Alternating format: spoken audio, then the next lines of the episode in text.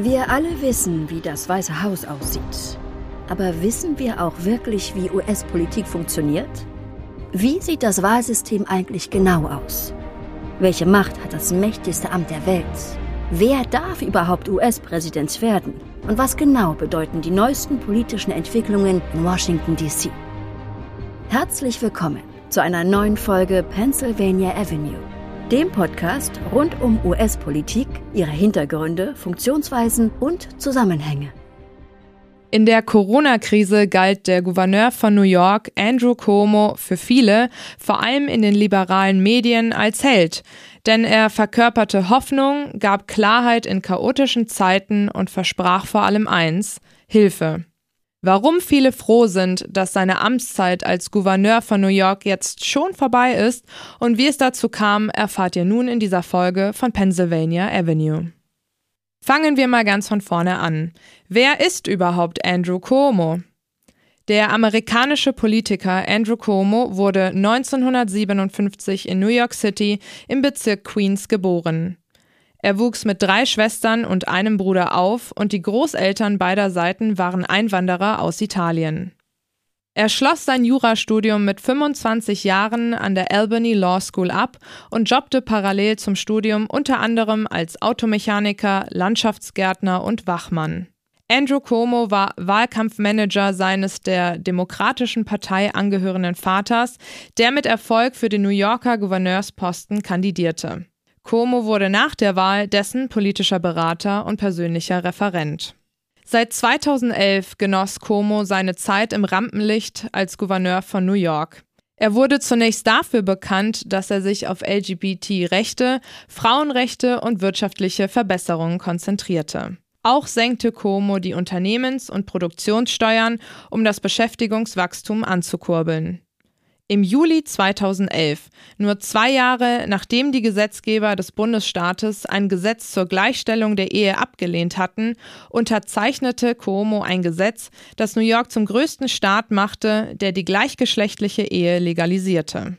Im September 2014 legalisierte er medizinisches Marihuana in New York. Jedoch hatte Cuomo in anderen Bereichen eher weniger Erfolg und es wurde ihm sogar vorgeworfen, nicht genug zu tun, um seine demokratischen Kollegen im gesamten Bundesstaat zu unterstützen. Nationale oder sogar auch internationale Aufmerksamkeit und Bekanntheit erlangte Cuomo während der Corona-Krise durch seine täglichen Briefings und seiner entschlossenen und selbstbewussten Führung des Bundesstaates New York durch die Pandemie.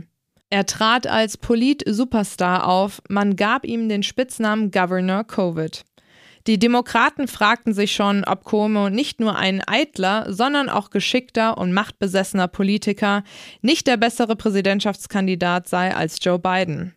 Oft wurde Cuomo wegen seiner Rücksichtslosigkeit mit dem ehemaligen US-Präsidenten Donald Trump verglichen. Nur, dass Cuomo auf einmal der Anti-Trump war und Trump Cuomo mehr fürchtete als jeden anderen politischen Herausforderer. Nun folgte der Rücktritt des New York Governors, vom Superpolitiker zur Enttäuschung und Sturz eines Helden. Aber was genau ist eigentlich passiert? Cuomo soll einer Untersuchung zufolge mehrere Frauen sexuell belästigt haben. In dem 168 Seiten langen Bericht von Generalstaatsanwältin Letizia James heißt es, wir stellen fest, dass der Gouverneur eine Reihe von früheren und derzeitigen Mitarbeiterinnen des Bundesstaats sexuell belästigt hat, indem er sie unter anderem ungewollt berührt hat, sowie beleidigende, sexuell anzügliche Kommentare gemacht hat, die eine feindliche Arbeitsatmosphäre für Frauen geschaffen haben. Laut James wurden 179 Zeugen befragt und etwa 7400 Beweismaterialien gesichtet worden, die von James für valide und glaubwürdig erachtet wurden und aus denen auf ein verstörendes Verhaltensmuster Cuomos geschlossen werden konnte. Daraufhin gab Cuomo seinen Rücktritt bekannt. Zwei Gründe sprechen dafür. Erstens war der Druck aus den eigenen Reihen der eigenen Partei zu groß. Sogar der Präsident Joe Biden selbst hat Cuomo zum Rücktritt aufgefordert. Dies gilt als sehr ungewöhnlich, dass der US-Präsident einen rechtmäßig gewählten Governor zum Rücktritt auffordert, noch dazu, wenn dieser zur gleichen Partei gehört. Zweitens trat Cuomo zurück, in der Hoffnung, sich ein demütigendes Impeachment zu ersparen. Nach seinem Rücktritt beendete das Repräsentantenhaus des US-Bundesstaats die Einleitung eines Amtsenthebungsverfahrens. Denn man sei nicht befugt, ein solches Verfahren gegen einen Politiker durchzuführen, der nicht mehr im Amt sei, teilte der Sprecher des Repräsentantenhauses, der Demokrat Carl Hasty, mit. Es sind jedoch nicht nur die sexuellen Anschuldigungen, die Cuomo in das Licht eines falschen Vorbildes rücken. Cuomos Politik wurde seit Jahren von einem Stil der Einschüchterung geprägt, mit welcher er jahrelang durchgekommen ist. Ironischerweise war es erst die große, durch die Corona-Krise erlangte Popularität, die die Aufmerksamkeit der breiten Öffentlichkeit auf Cuomos mafiosen Regierungsstil lenkte. Cuomo hatte offenbar während Corona die wahrhaften Todeszahlen in New Yorker Altersheimen gezielt unterschlagen. Gleichzeitig hatte er Pflegekräfte, die positiv getestet wurden, weiterhin in diesen Heimen arbeiten lassen. Gerade unter der Linken war Cuomo mit seinem autoritären Stil und seiner Machtbesessenheit schon lange ein Objekt der leidenschaftlichen Abneigung.